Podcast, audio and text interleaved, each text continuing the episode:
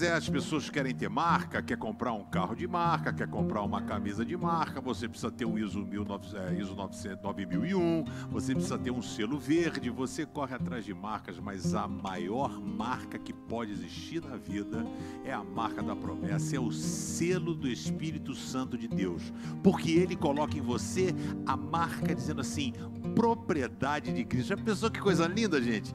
Pastor Pedrão, propriedade de Cristo, essa mesma possibilidade é oferecida a você. Isso dito pelo apóstolo Paulo aqui em Efésios 1:13. E Deus pôs em vocês a sua marca de proprietário quando lhes deu o Espírito Santo que ele havia prometido. Quando ele faz isso, ele pega você e diz: "Ô, oh, oh, passa aqui para trás, porque você é meu. Eu vou tomar conta de você e ninguém vai poder mexer contigo. E você propriedade de Cristo? Você tem a marca da promessa? Você pode ter ela agora. É só você querer.